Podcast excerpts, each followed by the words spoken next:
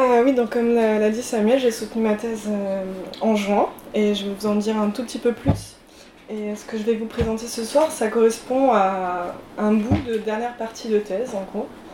Euh, et il y a quelques réflexions qui sont encore en cours, donc j'espère avoir des échanges intéressants avec vous pour pouvoir progresser aussi sur ces questions. alors l'empathie. Voilà. Euh, donc j'ai mis cette image euh, pour euh, vous signifier, enfin pour exprimer le fait qu'en général, quand on pense à l'empathie, on pense à quelque chose de valeur, on pense à quelque chose qui mérite des louanges. Quand on, dit que quelqu'un a beaucoup, d'empathie, en général, on, voit ça comme une qualité. Et on pense en général qu'un monde meilleur serait un monde avec plus d'empathie. Donc par curiosité déjà, est-ce que ça serait quelque chose avec lequel vous serez d'accord, sans trop y réfléchir? N'hésitez pas à lever la main. Qui veut plus d'empathie dans le monde?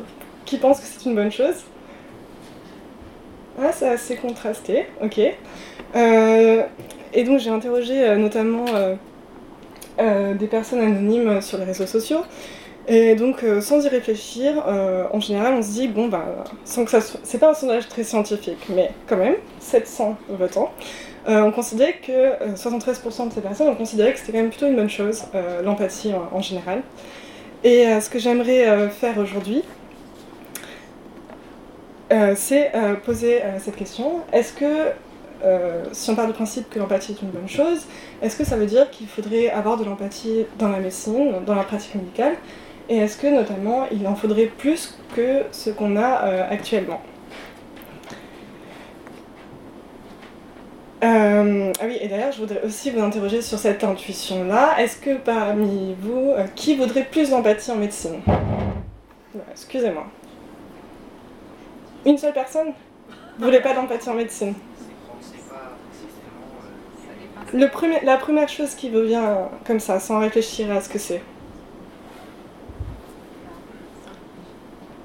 Bon, je sens que vous êtes sceptique de l'empathie, c'est pas grave. Alors le problème, vous hésitez à répondre, pourquoi? Parce que l'empathie est un concept flou. Euh, il y a plein de choses euh, qui sont associées à ce concept. On pense à la compassion, on pense à la sympathie, on pense à plein d'autres choses. Par exemple, ici, euh, Paul Bloom, qui a écrit sur l'empathie, cite des chercheurs qui ont, qui ont expliqué que dans la littérature scientifique, parce que donc pas les philosophes ne sont pas les seuls à parler d'empathie. Euh, donc en, psychologie, on, en parle beaucoup, par exemple. Et, ils avaient écrit cette phrase qui m'avait fait rire. La euh, on, a, utilisé l'empathie pour décrire des phénomènes aussi différents que la contagion, la contagion du bâillement chez les chiens, le signalement de la détresse chez les poules et les attitudes centrées sur le patient dans la médecine humaniste. Vous voyez, il y a ce grand écart entre des concepts qui sont utilisés euh, en psychologie et euh, dans, dans l'étude des comportements animaux par exemple, et jusqu'à ce que j'ai étudié, c'est-à-dire la défense d'un modèle humaniste dans la pratique médicale.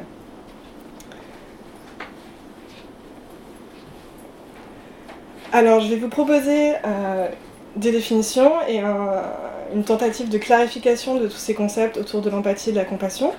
Et ce que je voudrais insister avant de vous montrer ces définitions, c'est que c'est, ça, ce sont certes des définitions qui sont assez standards dans la littérature, mais euh, qui vont pas forcément correspondre à vos, intuitions ou au langage ordinaire.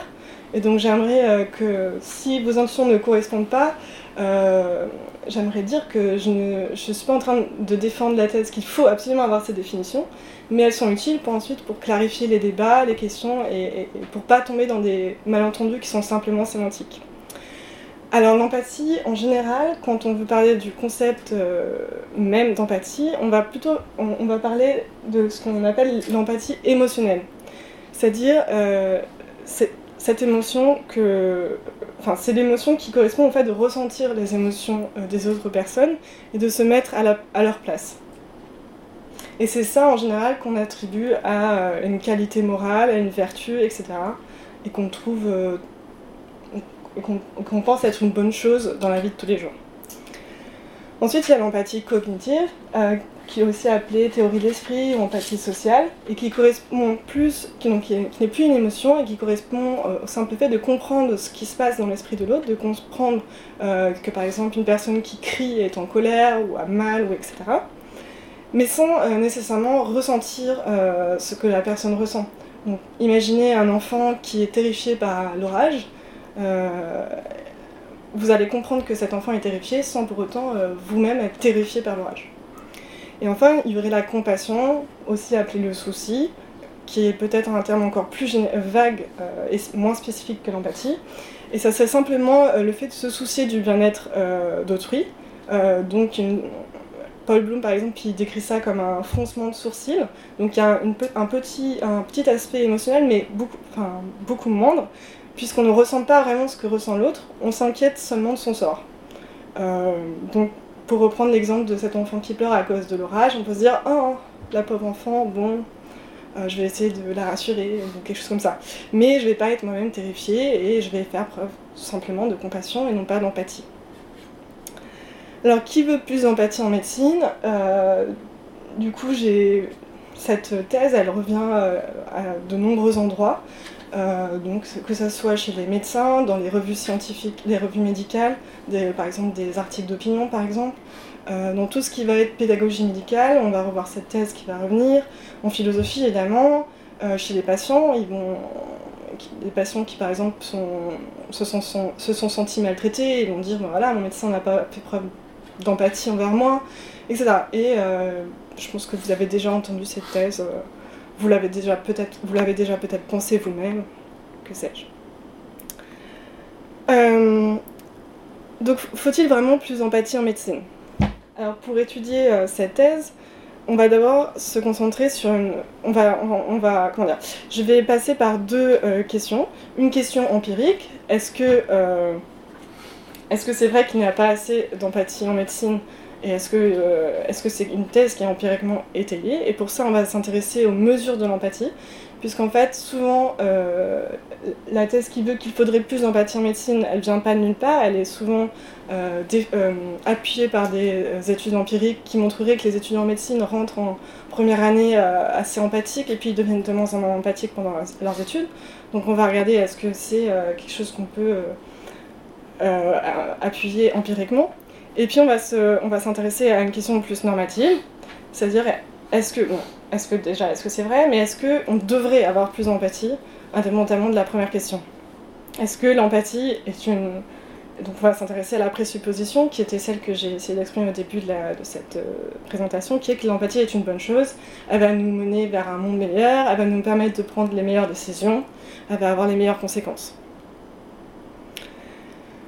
Et pour euh, citer un philosophe qui s'est beaucoup intéressé à ces questions, euh, Jesse Prince, qui lui défend euh, ce qu'on appelle un sentimentalisme en éthique, c'est-à-dire qu'il pense que l'éthique est fondée à partir de sentiments moraux, vous pouvez, de sentiments de, pardon, d'émotions. Vous pouvez demander à Samuel Lépine qui s'est intéressé à ces questions, il me semble. Et pour euh, donc citer euh, Prince, euh, l'empathie est un concept épais qui connote des louanges, mais promouvoir l'empathie demande plus que d'avoir chaud au cœur. On doit donner des arguments pour justifier que l'empathie est précieuse dans le domaine moral. Et enfin, à la, toute, fin de cet exposé, on essaiera de voir si du coup, parce que ce que je vais essayer de montrer, c'est que non, non seulement on ne peut pas dire que les étudiants en médecine sont de moins en moins empathiques, ou en tout cas que ce n'est pas clair, et en plus, euh, l'empathie n'est pas forcément une bonne chose, donc en fait, il ne faut pas plus d'empathie en médecine. Je vais essayer de vous prendre de cette thèse. Est-ce que du coup, la compassion euh, est euh, préférable? Et on va, on va se demander pourquoi, quelle est la différence, etc. Alors, quel est le lien avec mes, ma, ma, thèse, notamment, et les autres travaux? Donc, Dans ma thèse, j'ai étudié ce que j'ai appelé donc, ce mouvement humaniste en médecine, ce mouvement vers plus d'humanisme médical, à partir de deux approches différentes. Euh, une approche philosophique, la phénoménologie de la médecine, et une approche euh, globalement littéraire, la médecine narrative. Euh, et donc ces deux approches défendent l'empathie sous divers termes et sous divers sens pour la pratique médicale. Et donc j'ai étudié ces deux approches et je les ai critiquées. Et notamment, ce que j'essaye de montrer dans ma thèse, c'est qu'on s'est trop concentré. Enfin, que l'humanisme médical actuel est trop focalisé sur les individus, la relation patient-médecin, leurs émotions, etc. Et on, a on, perd de vue des questions plus importantes qui sont liées au système de santé, à l'accès aux soins et à la justice. Donc j'ai essayé de déplacer euh, cette discussion euh, qui me semblait trop euh, individualiste ou subjectiviste. Mais dans ma thèse, donc je défends quand même une approche que je définis comme compassionnelle, mais cette approche n'est pas incompatible avec une approche qui met en avant des questions générale sur les systèmes de santé et la justice. Je, vais vous expliquer ça euh, après. Donc vraiment, euh, une thèse empirique. Évidemment, moi je suis philosophe, je ne peux pas euh, trancher une question empirique, ça serait absurde, mais ce que je peux faire, c'est vous, vous emmener voir comment on, fait ces études empiriques de mesure et qu'est-ce qu'on peut en dire au niveau méthodologique et au niveau conceptuel et quels sont les impacts de ces questions sur l'importance et la pertinence en fait de, ces résultats empiriques.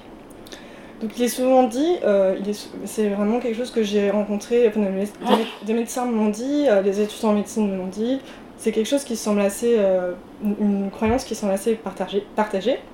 Et effectivement, il y a beaucoup d'études à ce sujet. Il n'y aurait pas assez d'empathie en médecine.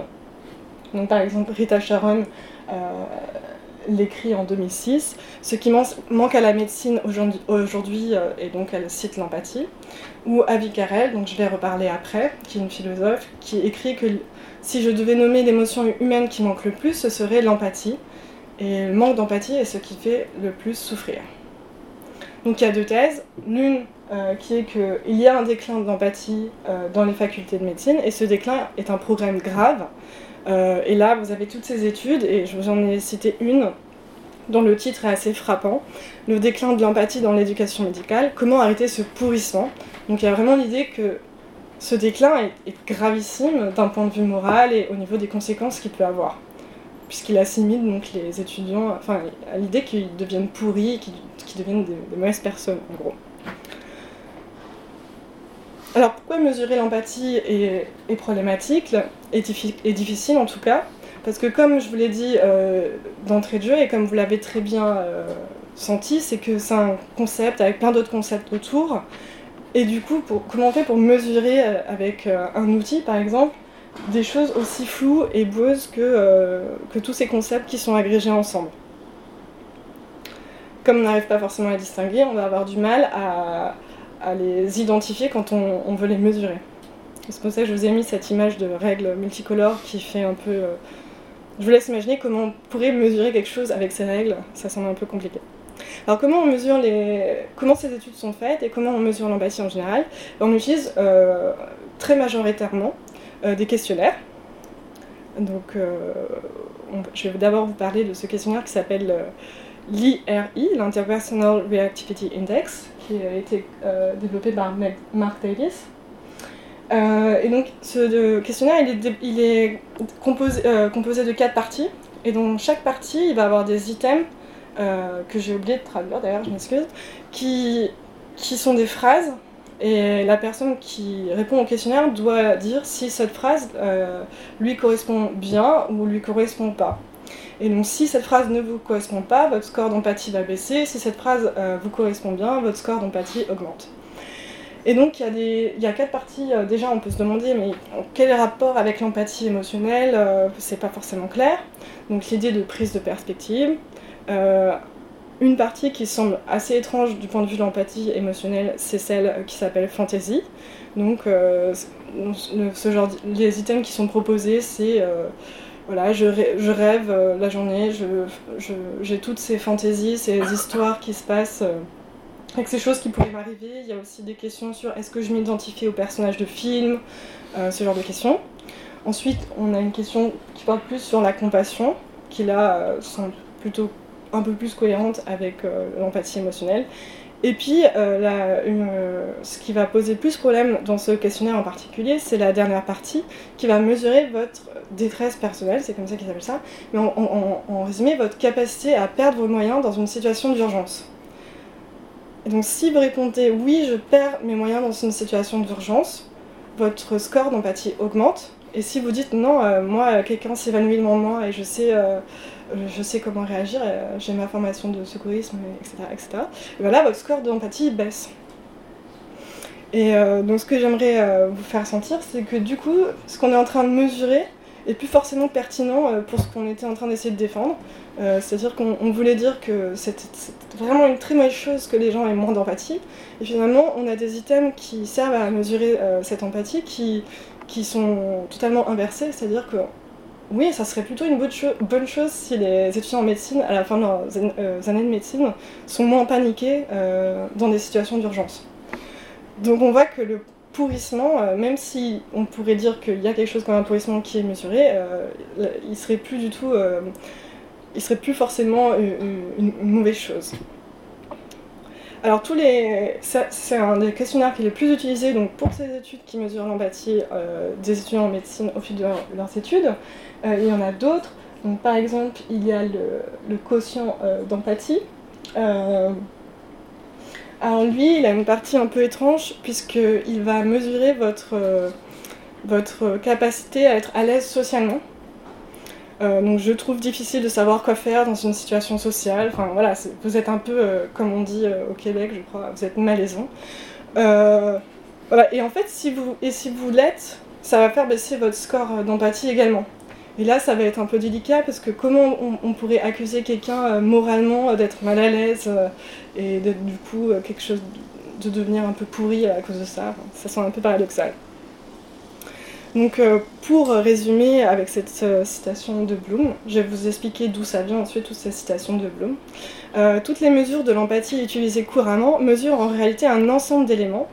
L'empathie, mais aussi le souci, la compassion, ou bien d'autres traits comme la capacité à garder son calme dans une situation d'urgence, qui ont peut-être peu à voir avec l'empathie dans toutes ses acceptions.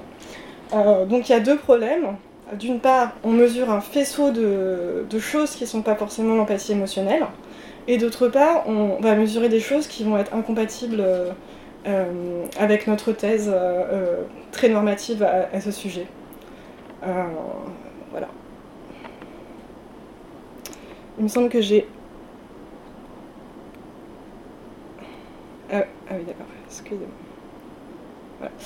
Euh, et au début, j'avais comme projet de regarder une par une toutes ces études, parce qu'il y en a des centaines. Je voulais regarder toutes ces études, voir quels questionnaires elles utilisaient, euh, quels étaient les items dans chaque questionnaire et tout. Puis après, j'ai réalisé que quelqu'un l'avait déjà fait, donc c'était bien. euh, donc, euh, Reda Pedersen, qui a publié en, 2009 une recension, de, une revue de littérature de toutes ces enquêtes empiriques. Donc, il y en a 206. Et en fait, déjà, euh, ce qu'il a tout de suite remarqué, c'est qu'il n'y a même pas de consensus euh, qui permette de conclure, même si on écarte tous les problèmes méthodologiques euh, par ailleurs, on ne peut pas conclure un consensus qui dirait que les étudiants et les étudiantes en médecine deviennent de moins en moins empathiques au fil de leurs études. Donc déjà, il y a ça. si vous aviez cette idée reçue, bah, en fait, elle n'est pas forcément très bien été empiriquement. non seulement deux de ces études n'étaient pas des études qui s'appuient sur des questionnaires, Puisqu'en fait, quand on, euh, un autre problème avec les questionnaires, c'est qu'on va, on va vous interroger sur vos croyances. Et par exemple, on va parfois vous interroger sur euh, vos croyances à propos de l'intérêt de l'empathie dans la médecine. Et si toute une partie du questionnaire s'intéresse à ça, un des risques, c'est que finalement, euh, on, on, est mesuré juste le changement de vos croyances entre, le début et la fin de vos études, et on n'a pas du tout mesuré en fait votre vraie capacité à avoir de l'empathie. Et il y a aussi d'autres biais qui rentrent en jeu. Donc sur ces 206 euh, études, il y en a 51 qui admettent d'entrée de jeu qu'il y a donc un concept très vague d'empathie. Et certaines de ces études ne, proposent même pas de définition. Donc on mesure, mais on ne sait pas exactement quoi. Ce qui n'est pas forcément gênant en soi, mais qui dans le cas de l'empathie, comme elle est, ce sont des tests qui sont vraiment utilisés ensuite pour créer des formations dans les écoles, dans les facultés de médecine par exemple, qui peuvent vraiment avoir un impact. Euh, et qui pourtant sont assez euh, imparfaites. Euh, ça pose quand même un problème. comme je l'ai dit, donc il y a l'IRI, le quotient d'empathie, et il y a aussi le Jefferson Scale of Physician Empathy qui est beaucoup utilisé. malheureusement, j'ai pas pu accéder à, tous les items qu'il contient. Enfin, j'ai eu que par l'étude de Pedersen. Parce qu'en fait, ce sont des questionnaires qui sont extrêmement coûteux à, à consulter ou à faire passer euh, au médecin, etc. Donc il y a comme un quelque chose que voilà, je, voudrais aussi mentionner, que c'est quand même un sorte de business de faire, ces, de faire ce score d'empathie. On sait très bien que dès qu'on mesure quelque chose, euh, ce qu'on mesure devient un objectif à atteindre, etc. Donc ça à prendre en compte. Euh, ceci près que le Jefferson Scale of Physician Empathy, il comprend pas la partie détresse personnelle, donc il est moins problématique quand même que l'IRI. Par contre, il interroge les croyances des individus à propos euh, de l'empathie, par exemple, il y a ce genre d'item. Je crois que l'empathie est un facteur thérapeutique important dans la médecine. Euh, voilà. Donc, pour résumer, est-ce que les étudiants et les étudiantes en médecine sortent de leurs études avec une capacité à l'empathie émotionnelle diminuée? Euh, donc d'une part, l'empathie émotionnelle n'est pas spécifiquement mesurée, il n'y a pas de consensus empirique même sur l'empathie pris dans un sens très euh, flou. Et il faut relativiser, euh, relativiser la pertinence de ces mesures, euh, notamment quand elles incluent des, des parties qu'on peut avoir en fait avec l'empathie émotionnelle. et enfin, du coup, ça ne permet pas de, de, se prononcer à un niveau normatif sur est-ce que cette baisse est pertinente ou pas pour la pratique médicale ou d'un point de vue moral. voilà. Et donc, voilà, je voulais insister qu'il faut vraiment relativiser, il n'y a pas de pourrissement quand on regarde dans les détails euh, ces études. Alors la présupposition qui motive ces études, si vous allez les lire, euh, donc euh, au début d'une étude empirique, on essaie de justifier un peu pourquoi on fait cette étude, et en général, on va, on expliquer que l'empathie est un aspect indispensable de la pratique médicale, car l'empathie, parfois c'est même pas mentionné, mais on explique que l'empathie est quand même une bonne chose en général. Et donc c'est sur cette présupposition que j'aimerais maintenant m'attarder.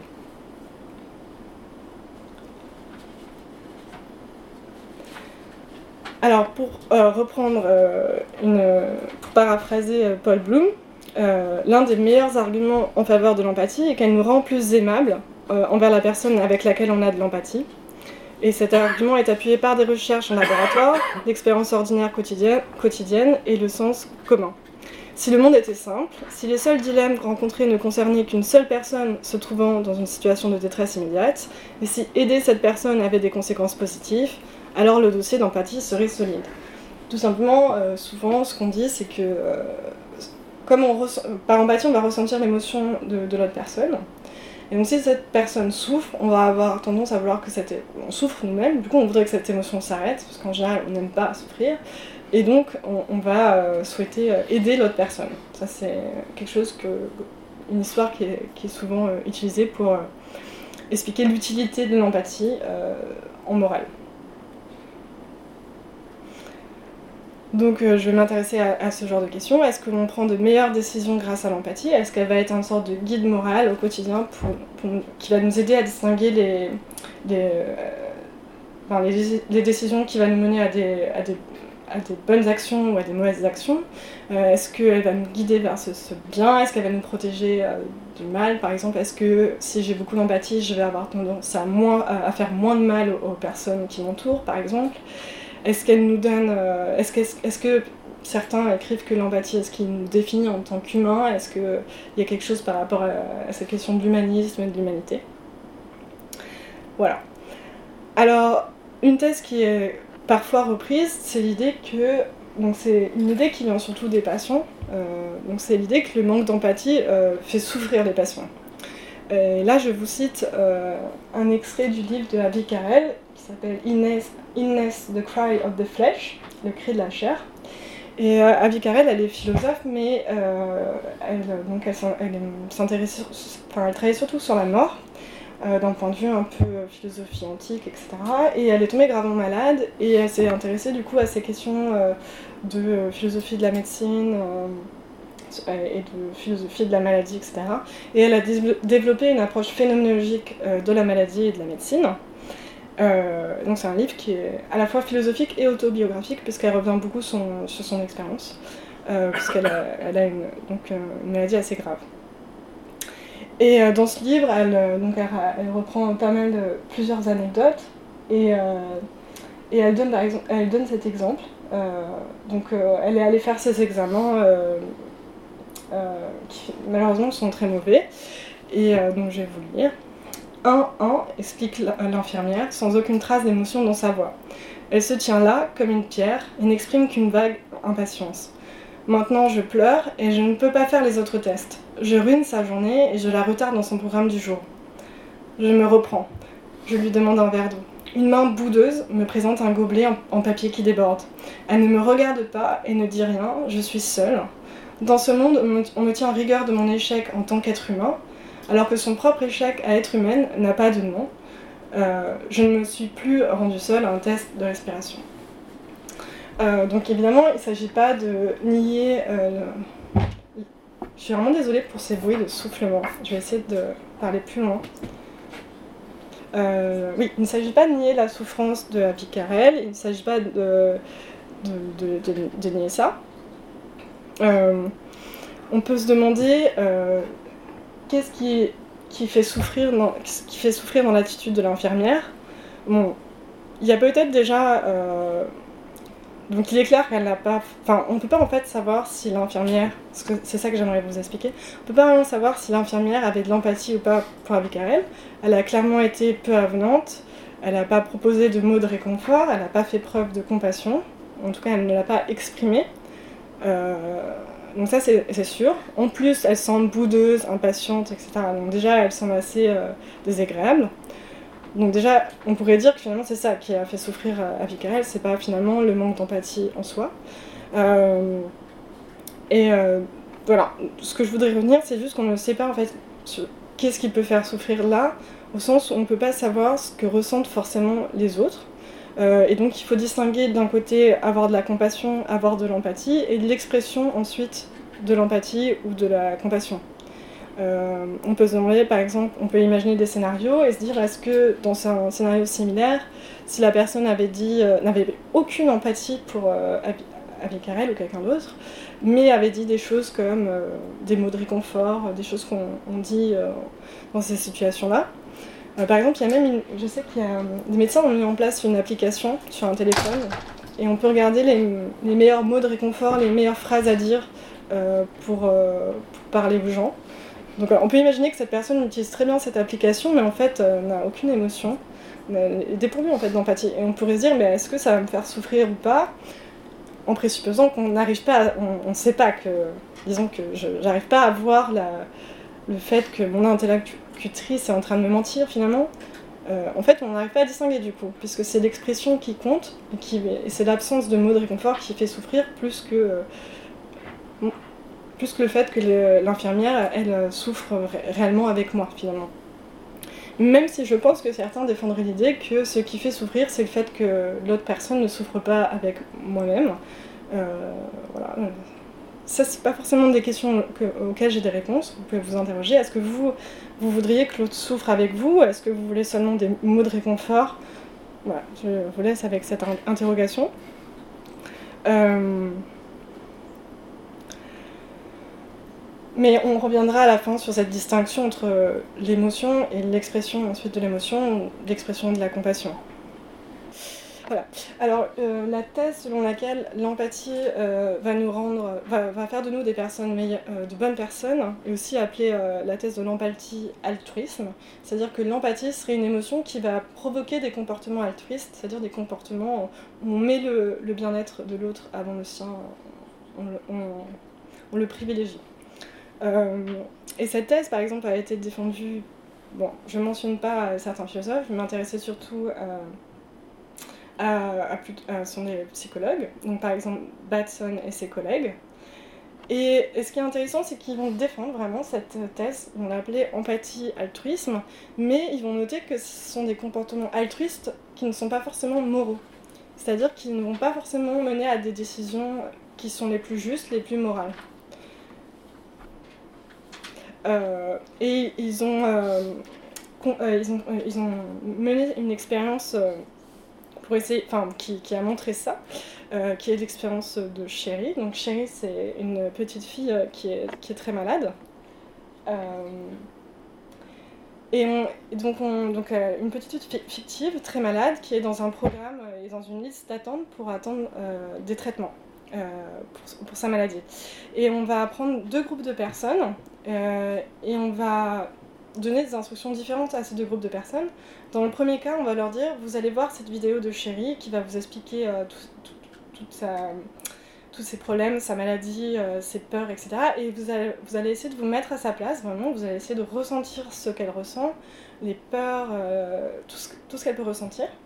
Donc, autrement dit, vous allez essayer d'avoir de l'empathie émotionnelle pour euh. Et dans l'autre groupe, euh, au contraire, on dit aux gens voilà, essayez de rester distant, à distance, n'essayez pas de ressentir ce que ressent cet enfant. voilà, regardez cette vidéo en essayant de ne ressentir aucune empathie. Et ensuite, on demande maintenant euh, que vous avez vu ces vidéos, on vous, propose de monter Chérie euh, dans la liste d'attente où elle est, tout en sachant que si vous faites ça, vous allez bien sûr euh, porter préjudice à d'autres enfants qui étaient avant elle, et on insiste bien ça auprès des deux groupes. On leur dit voilà, votre décision quand même, aura un impact sur d'autres enfants. Mais on leur en dit pas plus sur les autres enfants qui restent. on leur dit pas qui ils sont. Et là, euh, sans, sans trop d'étonnement, finalement, les personnes qui ont éprouvé euh, beaucoup d'empathie euh, pour Chéri, se sont efforcées d'avoir cette empathie, vont avoir tendance, vont être plus nombreux à monter Chéri dans la liste et donc à, à prendre une décision injuste du point de vue des autres enfants qui ont été finalement oubliés. donc c'est quelque chose qui est relevé par beaucoup d'autres auteurs c'est que quand on, a, on se concentre sur une seule victime, on va avoir tendance à avoir plus d'empathie que lorsqu'il y en a plusieurs. Et penser à une salle d'attente d'hôpital ou, aux urgences, etc. Vous allez avoir plein de gens, vous n'allez pas forcément avoir une personne. Euh, et pourtant, euh, ça, c'est quelque chose qu'on a remarqué avec l'empathie. Et ce qui fait dire à plusieurs auteurs que l'empathie est comme un spot lumineux, un peu comme ce que j'ai en face de moi. Euh, c'est qu'il met il y avait un spot sur Chérie, les, personnes de, cette expérience se sont tous concentrées sur elle et n'ont n'ont totalement n'ont pas vu, n'ont oublié les autres enfants qui eux étaient dans l'ombre. Et donc euh, c'est un, biais qui va permettre certes d'avoir des actions euh, en faveur de Chérie, en faveur des, personnes qu'on vise par le spot, mais qui vont euh, avoir des actions du coup en défaveur des autres personnes voilà, et je pense que vous avez compris les biais possibles en termes de justice que ça peut avoir. Euh, euh, je vous ai encore cité Bloom. Cette métaphore, donc, euh, elle est plutôt utile pour montrer que, l'empathie a des effets sur nos comportements et nos décisions, mais elle montre aussi l'une de ses faiblesses, c'est qu'un spot lumineux se concentre sur un espace pour l'illuminer, mais laisse le reste dans la pénombre. L'objet de son attention est restreint. Et donc euh, la direction euh, du spot est biaisée. Et donc c'est pas le, seul type de biais dont souffre l'empathie. Euh, donc en général, on va avoir plus d'empathie pour les personnes qui sont proches de nous, y compris affectueusement, mais aussi géographiquement. il va y avoir un biais de proximité, un biais de ressemblance. Les gens qui nous ressemblent plus on va avoir plus d'empathie envers eux euh, que d'autres personnes qui sont différentes. Donc pensez à tout ce que ça, enfin les conséquences que ça peut avoir, en termes de racisme par exemple. Euh, il y a aussi cet effet euh, qui s'appelle de identifiable, sorry, oula, je sais plus dans quel langue, je sais pas. Bref, un effet au niveau de l'identification d'une victime. Euh, et, plus généralement, euh, en médecine, on pourrait imaginer tout un, ensemble de biais qui pourraient, euh, disons, qui seraient associés à l'empathie et qui nous mèneraient dans des, décisions médicales ou des comportements en tant que médecin qui seraient pas forcément ne seraient pas forcément les meilleures décisions médicales, les meilleurs comportements. par exemple, Jodie Alpern, qui a écrit tout un livre qui est mince, j'ai oublié si elle est psychiatre ou psychologue, bref, qui a écrit un livre euh, basé sur sa pratique euh, euh, dans les hôpitaux. et elle a écrit tout un livre sur l'empathie, mais elle, a une, autre, définition. Mais dans tout son livre de 2001, elle revient sur un exemple qui l'a beaucoup frappé. Donc elle, devait voir cette patiente qui était dans un état gravissime, qui avait été amputée de plusieurs membres, qui, donc, très déprimée qui voulait mourir. Et, euh, et là, par empathie, euh, je dis Alpern, euh, qui, qui, était débutante dans sa pratique, elle s'est sentie envahie par, par la souffrance de l'autre personne. Et elle était finalement d'accord avec le souhait de mort de cette personne. Elle s'est dit, ah oui, si j'étais à sa place, finalement, moi aussi, je crois que j'aurais plus envie de vivre. Et donc finalement, elle n'a pas su l'aider. Donc elle a identifié cette, ce moment dans sa carrière comme un moment où elle avait fait une erreur, entre guillemets.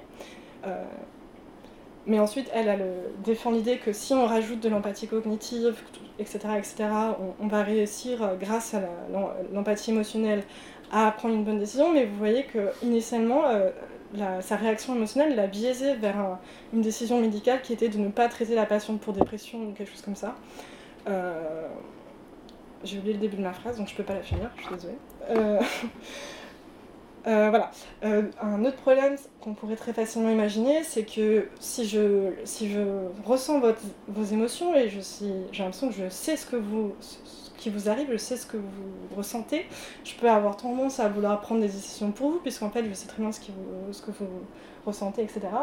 Et euh, c'est du coup, il y aurait un, biais finalement vers ce qu'on appelle le paternalisme en médecine, euh, l'idée qu'on pense savoir ce qui est mieux pour la personne, alors qu'en fait, euh, seule la personne pourrait définir ce qui est bien pour elle, et non pas donc les, médecins, mais on peut imaginer d'autres exemples. Euh, par exemple, on pourrait privilégier le court terme, euh, puisque vous ai dit qu'il y a un biais de proximité, on va vouloir que la personne aille tout de suite mieux, euh, parce qu'on la voit souffrir et qu'on souffre aussi. on va avoir, du coup, on va, on va, on va pas penser au, long terme. donc il y a tous ces biais qui vont pas forcément nous rendre des, mauvais, des mauvaises personnes, mais qui vont nous tirer vers des directions qui sont pas forcément les meilleures au niveau médical, au niveau éthique, etc. Il me semble que j'avais d'autres exemples, mais ce que j'aimerais vous faire euh, comprendre, c'est que du coup, l'empathie, elle est un peu biaisée dans tous les sens et du coup, elle va pas, va pas être euh, décisive euh, quant à la qualité de nos décisions finalement. et une, autre, une philosophe qui s'appelle Jane McNaughton a aussi été critique par rapport à l'empathie, mais elle s'intéresse un peu plus à l'empathie cognitive, dont, je parle assez peu dans cet exposé, euh, elle, explique qu'il y a souvent ce mythe qu'on va tout de suite comprendre ce que l'autre ressent, ce que l'autre pense, etc. Et que euh, ça se fait, qu'on ne se trompe pas, etc. Et elle pense que c'est assez dangereux, euh, justement pour des problèmes liés au paternalisme, de présupposer que c'est facile et, magique en fait de comprendre ce que l'autre ressent. et c'est pour ça que je vous ai mis cette petite extrait vidéo, je ne sais pas s'il a marché, qui est un peu pour aussi, il est tard, etc. Mais pour vous montrer qu'il n'y a pas forcément de magie euh, dans l'empathie et qu'elle va pas forcément nous apprendre ou nous apporter quelque chose au niveau de nos décisions. Euh, je ne sais pas du tout si ça va marcher. C'est un extrait d'un film de Godard qui s'appelle Masculin Féminin, euh, qui est très rigolo, mais dont l'extrait, vous n'avez pas besoin de comprendre le film pour profiter de l'extrait. Ah mais il n'y aura pas le son du coup. Bon, du coup il y a les sous-titres en anglais.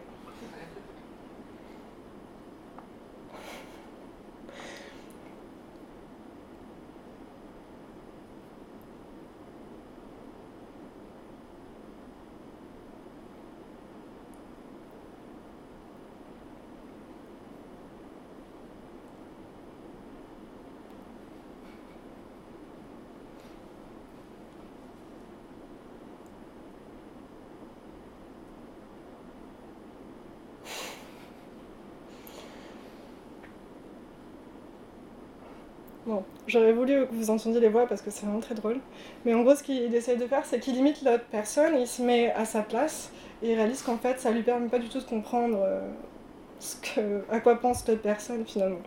Euh, C'était pour vous faire. Euh, pour le coup, là, il y a pas vraiment de biais puisque ça lui apporte absolument rien. Mais dans le cas de l'empathie, comme je dis, il y a beaucoup de biais. Donc l'empathie est biaisée, donc c'est déjà pas bien, enfin je veux dire c'est déjà problématique, euh, et malheureusement euh, ce n'est pas tout. Il va y avoir euh, d'autres problèmes associés à l'empathie, là vous êtes en train de vous dire mais il n'y a vraiment rien qui va. alors, dans, donc, dans ce livre que Paul Bloom a écrit, que, dont je vais montrer la, couverture après, donc il a écrit un livre contre l'empathie. Donc si vous, cette problématique vous intéresse, il passe 200 pages à critiquer l'empathie. Euh, mais il, cite Baron Cohen, dont on a parlé précédemment, et euh, il fait le portrait d'une psychothérapeute empathique, Anna, euh, qui fait aussi penser beaucoup à, la description de Jodie Alpern de sa propre pratique et sont des descriptions de, personnes, de praticiens en fait un peu parfaits, qui sont parfaitement empathiques, etc. Et qui sont pas si caricaturales quand on regarde les écrits euh, sur l'humanisme en médecine, la médecine narrative, la phénoménologie de la médecine. Il y a vraiment parfois l'espérance que, l'espoir, enfin on veut vraiment que les médecins soient comme ça. Et donc cette description, euh, je vais vous la lire.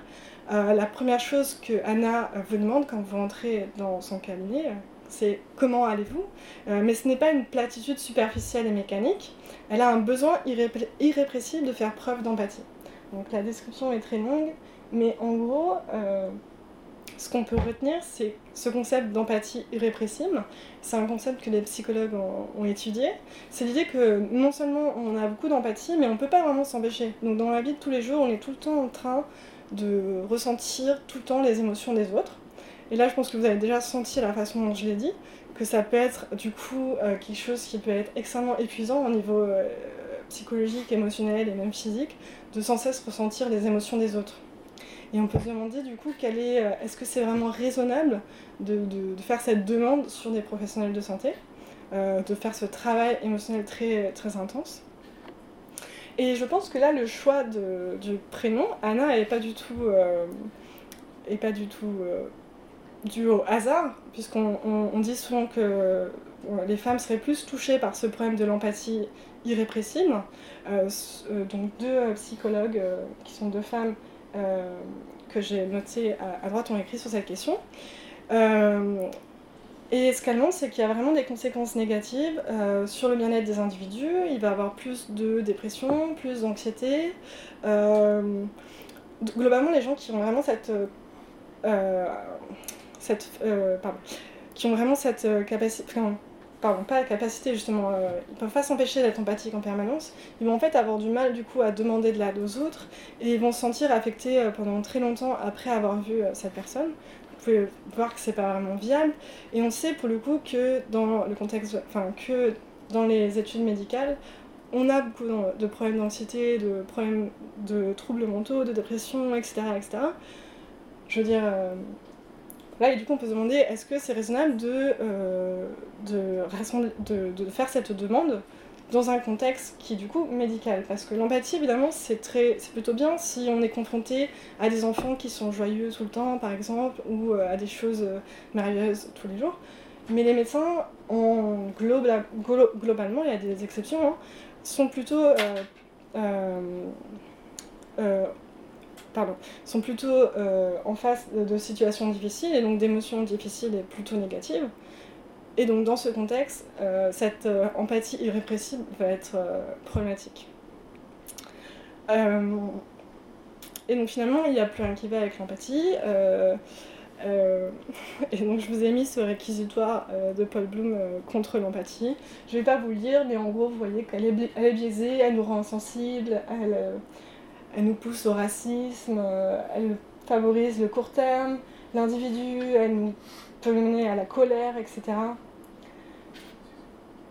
Donc voilà. Euh, si ça vous intéresse, ce livre est très facile à lire. Euh, voilà. Et il ne m'a pas payé pour dire ça. D'ailleurs, je ne le connais pas. Donc une autre question qui qui m'a intéressée dans ma thèse, parce que du coup, dans ma thèse, je parlais d'humanisme euh, d'abord.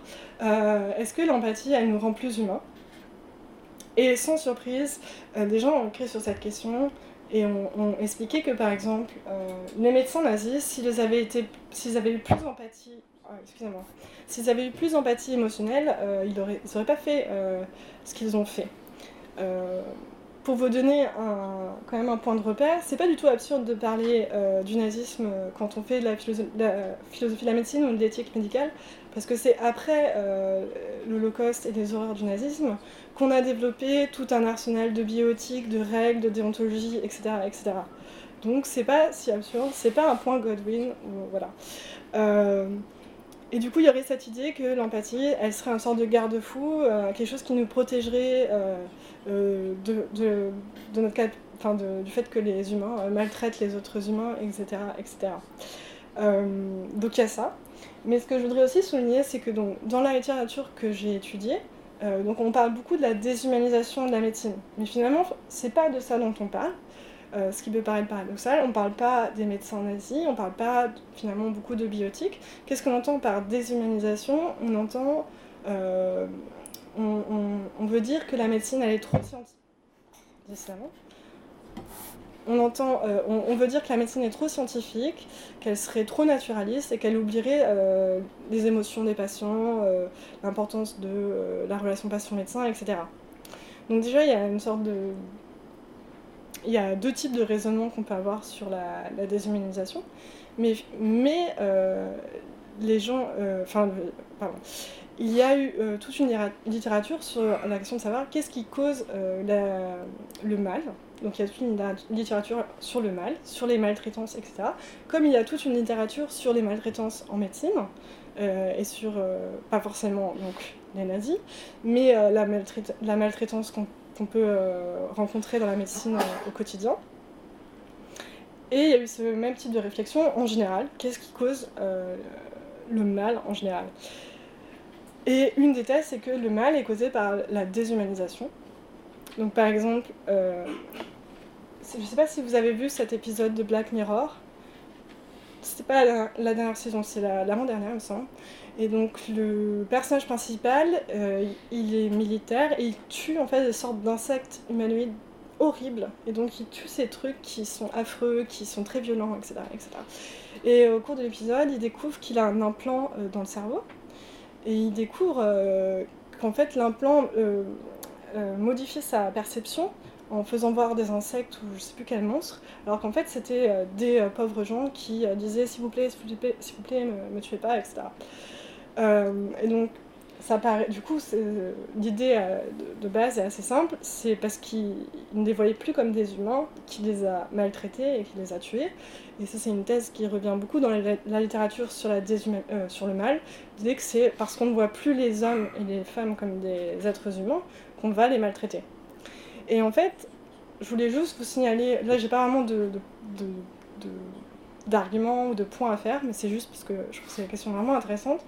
Il y a un autre. Euh, il y a deux types de thèses sur ces questions. Et euh, certains euh, auteurs ne pensent pas que, le mal en général est causé par cette déshumanisation.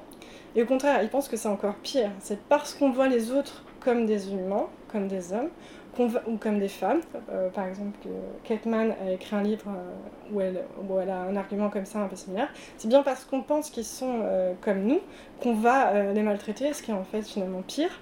mais ce qui veut. le lien avec l'empathie, c'est que généralement, on pense que l'empathie, comme elle va nous faire ressentir ce que l'autre ressent, va être un, une barrière contre la déshumanisation. Donc pas la déshumanisation la déshumanisation au sens de la science ou du naturalisme, au sens, euh, voilà, on voit comme des animaux, on voit comme des objets. L'empathie, elle, permettrait de, combattre ça. Or, si on considère que finalement, euh, tout ce qui est maltraitance et, mal en, général n'est pas causé par la déshumanisation, l'empathie ne va plus être un outil qui va nous permettre euh, d'être cet ultime garde-fou contre les maltraitances.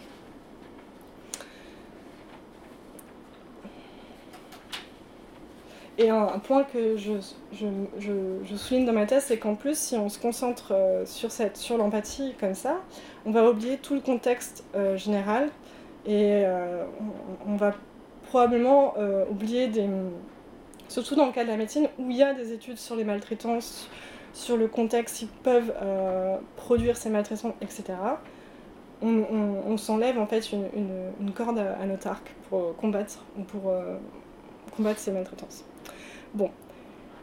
Et la compassion euh, dans tout ça. Donc pour rappel, la compassion, c'est le simple fait de se soucier du bien-être d'autrui sans pour autant ressentir ses émotions.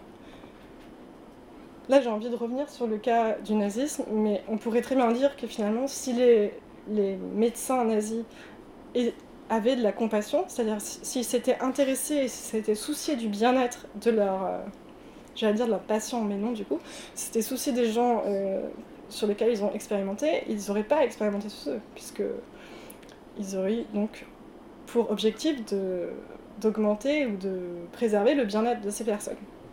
Mais parenthèse fermée. Euh, euh, donc, Bloom, et je le suis sur cette question, explique, suggère que la compassion, euh, elle est moins problématique que l'empathie, qu'elle évite beaucoup de ces problèmes, euh, même si je sais que d'autres euh, philosophes ne sont pas forcément d'accord, mais en tout cas, elle est moins sujette au biais de proximité dont je vous ai parlé. Un point très important, on, peut, on, peut avoir de la compassion pour, par exemple, je peux avoir de la compassion pour, toutes, pour tous les gens qui sont présents ici, c'est-à-dire que je veux tous votre, votre bien-être et votre, je veux, tous, je veux que vous allez tous bien. Mais je vais avoir du mal à avoir de l'empathie pour chacun d'entre vous là tout de suite maintenant parce que vous êtes quand même nombreux. Euh, donc la compassion est quand même plus, plus utile, plus facile à mettre en place à ce niveau-là. Et comme je ne ressens pas toutes vos émotions une par une, euh, si vous avez des émotions négatives, en tout cas, ça va avoir un impact sur mon bien-être qui est beaucoup, qui est beaucoup moindre. Et euh, donc, Bloom, il, suggère qu'il y aurait même des, preuves empiriques de ça. Mais, mais passons. Je ne suis pas forcément super convaincue par ça, je ne sais pas exactement. Mais alors du coup, est-ce qu'on a besoin de plus de compassion en médecine? Et euh, là, je voudrais juste esquisser un sort de paradoxe, qui n'en est pas forcément un, on va voir. c'est que si on définit la compassion comme le fait de se soucier du bien-être d'autrui, et qu'on réfléchit à la définition de la médecine, qui est de se soucier du bien-être d'autrui et de le soigner, etc., si on prend une définition très générale de la médecine, alors la médecine est une pratique qui est par définition et compassionnelle, parce qu'elle a pour objectif le bien-être d'autrui et, sa santé et euh, la diminution de ses souffrances, etc.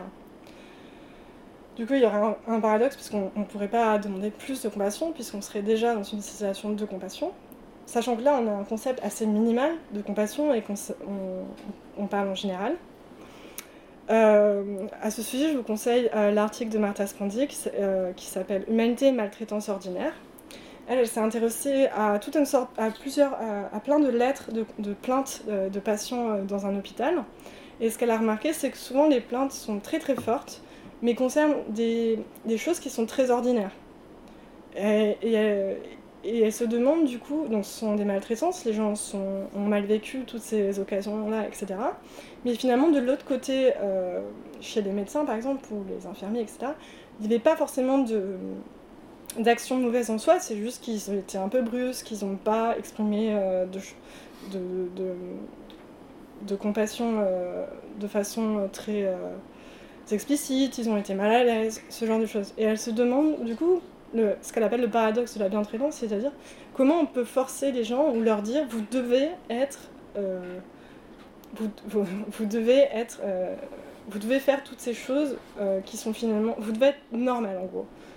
Donc c'est ça qu'elle écrit, c'est-à-dire que si on attend que toute personne soit plutôt compatissante, sympa, etc., comment on, érige en exigence morale ce, ce, sorte de comportement un peu ordinaire? Et, là, je vous renvoie à ce que je disais tout à l'heure sur euh, ces questionnaires qui, par exemple, mesuraient le, fait d'être à l'aise socialement. Comment on peut euh, exiger euh, à un niveau moral à quelqu'un d'être à l'aise moral, pardon, être à l'aise socialement? Ça va être une exigence assez paradoxale. Voilà. Mais, et ça, c'est des réflexions un peu plus récentes. Euh, non, pardon, je me suis trompée, c'est la slide d'après. Euh, en gros, euh, on pourrait aussi s'intéresser sur les conditions de possibilité, donc de la compassion, et de tout ce comportement qu'on considère comme normaux au quotidien. C'est-à-dire, est-ce que la personne, elle n'est pas, pas, débordée? Est-ce qu'elle n'est pas sous pression, etc., etc. Il y aurait tout un ensemble de facteurs qui entreraient en jeu dans ces comportements et qu'on pourrait essayer, d'améliorer. Donc ça, c'est euh, peut-être une solution pour sortir du, paradoxe. Euh, qui n'aime pas forcément. Par exemple, si vous pensez, si vous prenez l'idée que la médecine est une entreprise qui se fonde sur la compassion puisqu'elle vise le bien-être des individus, alors ça va avoir un impact sur la façon dont vous, réfléchissez au fait qu'il faut. Enfin, ça va avoir un impact sur vos, vos opinions quant à la nécessité, par exemple, d'un système d'assurance maladie.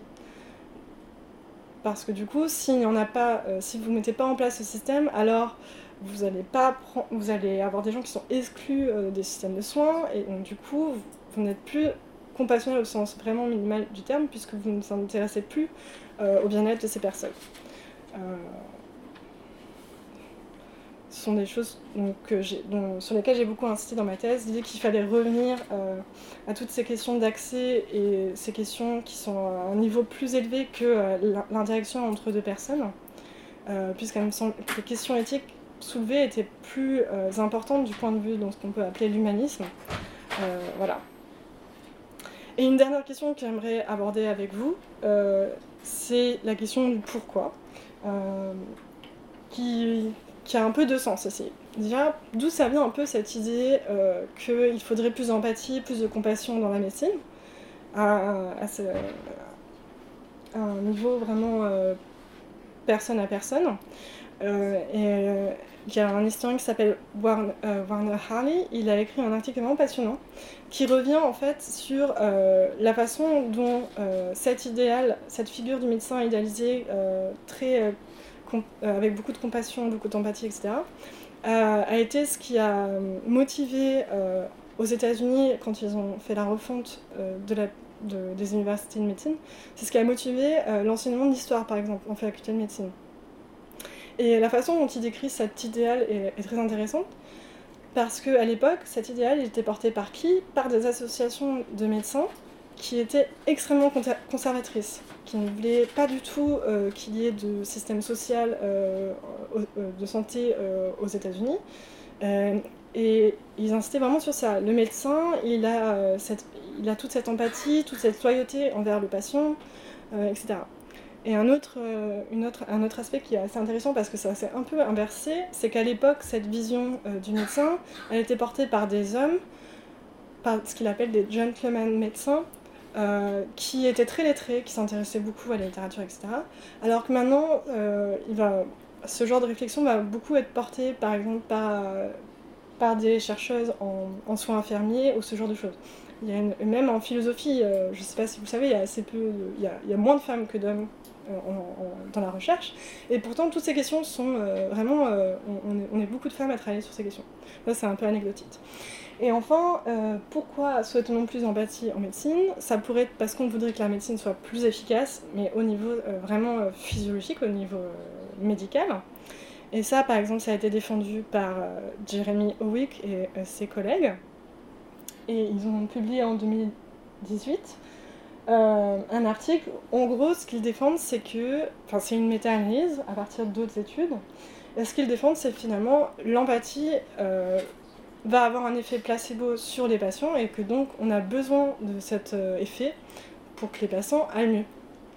Euh, alors je viens juste de commencer à travailler sur ces questions, euh, mais on peut, si on regarde cette étude, juste même le titre de l'article, il y a Effects of Empathic and Positive Communication. Donc vous voyez, c'est pas juste l'empathie, c'est le fait d'avoir d'exprimer des choses positives, de d'expliquer que ça va bien se passer, que tout va tout va bien, tout va aller pour le mieux, etc.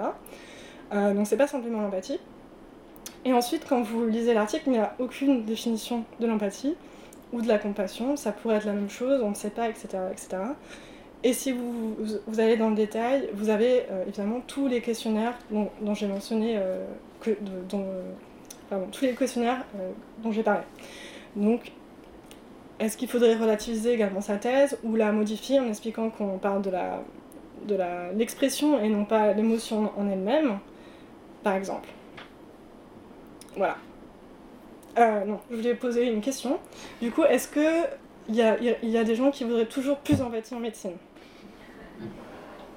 Mais euh, n'hésitez pas. Hein. Oui, ok. Super. Une personne. Est-ce que quelqu'un a changé d'avis? Peut-être plus intéressant. Est-ce que quelqu'un a changé d'avis sur ces questions Non, mais est-ce que vous pouvez poser la question qui souhaiterait qu'il y ait moins d'empathie oui, qui souhaiterait qu'il y ait moins d'empathie en médecine? Une main très enthousiaste. Bon, ok. Est-ce que, est que vous avez l'impression d'avoir un peu... Euh, est-ce que vous avez l'impression c'est un peu plus clair ces questions et que vous pourriez réfléchir un peu plus? Peut-être? Ok. Voilà, ben du coup je vais répondre, je, je vais vous laisser poser des questions et je vous remercie pour votre attention.